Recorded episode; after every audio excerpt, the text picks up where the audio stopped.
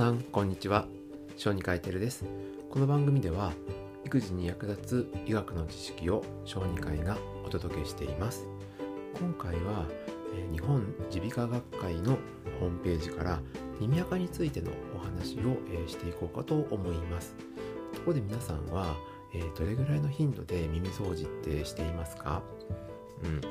結構耳掃除が好きな人とかいると思うんです。でたくさんやってる方いると思うんですけどまず結論を言ってしまうと耳掃除自体っていうのは、えー、もうしなくてもいい。むしろすることの危ないことの方が多いですよという行為なんですね。で実際僕が医学部の学生の時に耳鼻科で習ったことで一番覚えてるのは教授の授業でその内容は何かというと正しい耳掃除の仕方っていうのを教えてもらったんですね。でその方法はどうするかというと、まあ、お風呂上がりとかに、えー、体を拭いた後の濡れたタオルがありますよね。そのタオルで、えー、耳の穴の入り口あたりをこすれる程度その程度の範囲だけ掃除をしておけば大丈夫というものでした、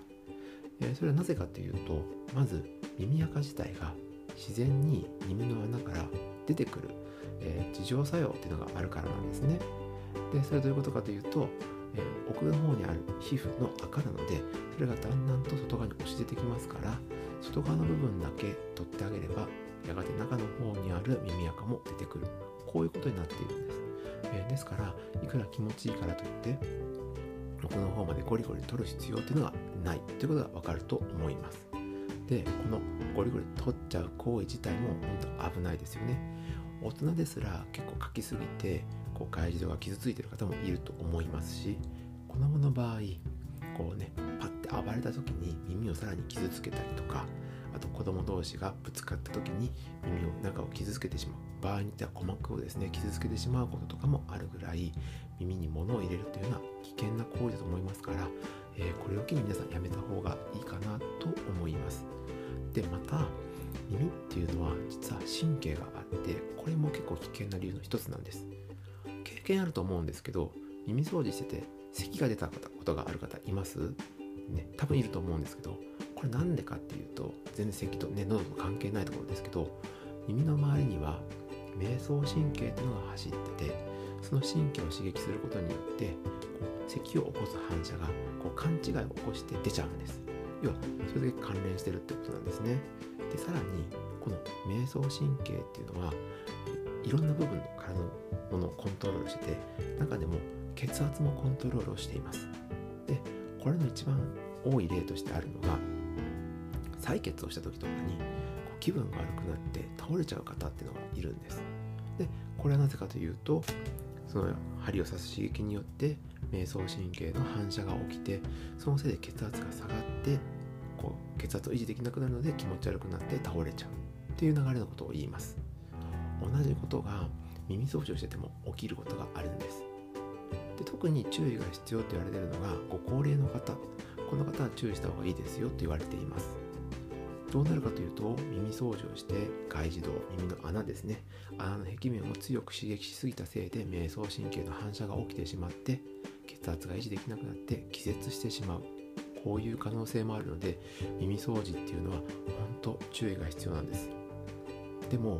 子供とかの場合逆に耳掃除をしすぎないことによって例えば耳中が詰まったりとかすることもあります。そうなるとちょっと聞き返しが多くなったりとかっていうことも出てきますから何か様子がおかしいなと思った時はじゃあどうするかというと耳鼻科に行ってください。耳鼻科はやはり一番耳を見るための道具。耳垢を取るための道具の揃えが一番いいです。その辺はねもう小児科医かなわないと思います。だから病院に行って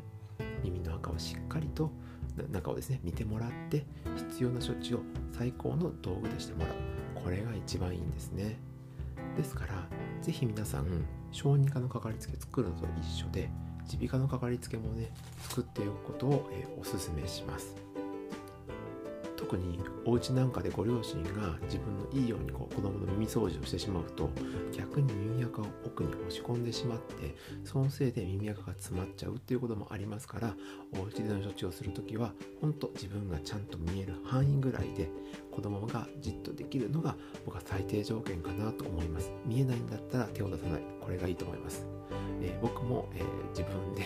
娘の耳掃除をして、えー、その後ぐらいに耳鼻科に連れて行った時に、まあ、耳垢のことも言われたんですけど、まあ、外耳道が傷ついてますよ赤くなってますよって怒られました。だから皆さんもぜひ注意をしておきましょう。あともう一個、えー、耳垢ってもっといろんな機能があって何かというと細菌とかカビがその外耳道の中で繁殖するのを防ぐっていう機能もあるんです。ででその外耳道の皮膚っていうのはすごく敏感な部分でもあるのでそこを保護してくれる作用まで持っているんです。でこれを取ってしまうとそのバリアがやっぱ減りますから良くないってことも分かると思いますしあの耳垢って、まあ、舐めたことある方なかなかいないと思うんですけど苦みがあるんです。でこの苦みが虫とかの侵入も防いでくれるんですね。ですから本当いろんな役割があるんだなって今回このホームページを見て勉強になりました。耳に虫なんて入るわけないでしょって思う方いるかもしれませんけど結構寝てる時に入ってきたりとかっていう事例はあったりします。で取り方とかもあったりするんですけどなかなか、えー、中を観察しないとわからなかったりすることもありますからなんか耳がこうガサガサっておかしいなとか痛がるなっていう時は病院を受診して耳の中をぜひ観察してもらうようにしてください。